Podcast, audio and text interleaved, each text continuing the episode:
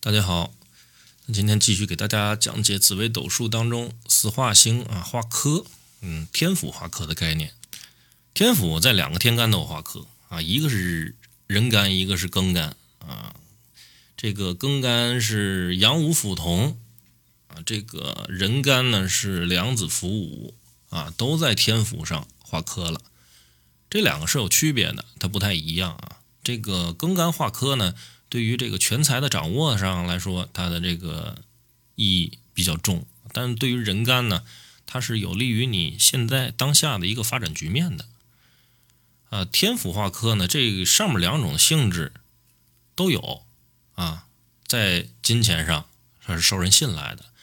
但是对于我刚才讲的这两点呢，只是说它的轻重上啊，会有一定的一个百分比的一个区别啊。但是两者的性质是都具备的。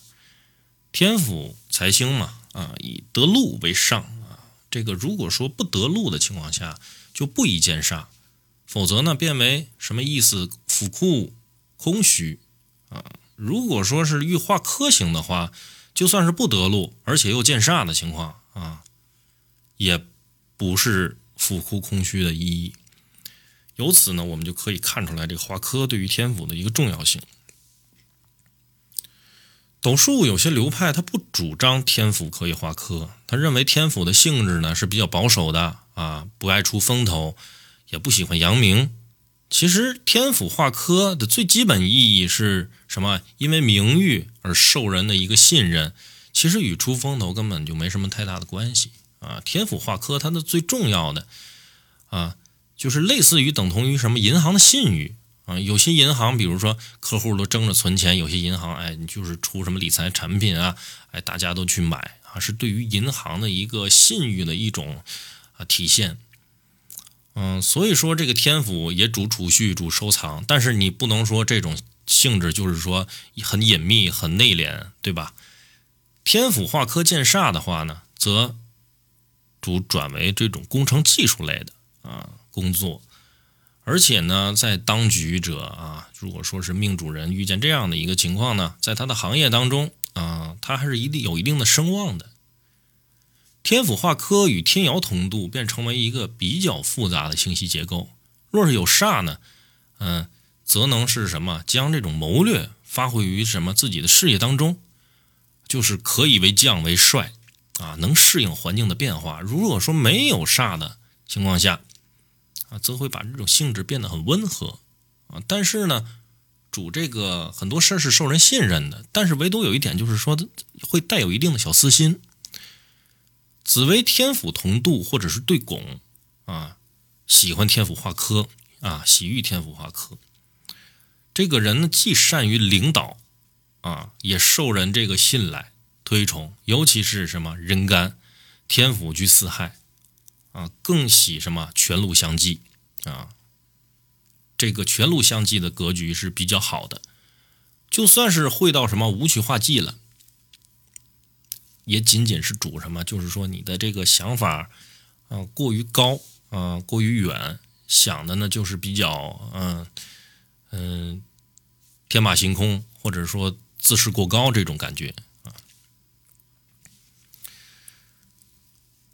天府在六亲宫位化科，一般情况下啊，并不主六亲的信誉啊，仅主什么？你可以有比较信赖的六亲关系。至于是哪种六亲呢？我们就看它是在哪个宫位当中，我们再去定。如果在夫妻宫的情况下呢，啊，还相对来说复杂一点。如果天府化科跟这个夫妻宫同度，或者是啊，你这个三三合遇到了啊，主什么配偶的一个啊诚实厚道的一个品性啊。如果说你命宫有贪狼，则这个性质呢是有点相悖的。但是如果说男女之间的年龄差比较大一点的话呢，哎，倒是还可以去相互适应。人干的天府化科不喜欢会到武曲和天相，在六亲宫位的话呢，嗯。是可以誉为信赖六亲啊，但是反而会受到六亲的拖累的征兆。所谓这种拖累呢，也并不是说有意而为之啊，只不过说呢，遇见这样的一个格局的情况下呢，就是尽量的保持一定的一个啊交往关系啊，就是不要走得太近，更不易于就是说在金钱上有过多的一个依赖和往来。天府守极恶宫。啊，基本性质上来说是主这个肠胃，啊，若是化科呢，则会变为这种啊肝胃的气滞，啊，而且会因为气滞会导致一定的胃疼，啊，如果说是煞忌啊同入的情况下，则可能会转为肾脏类的疾病。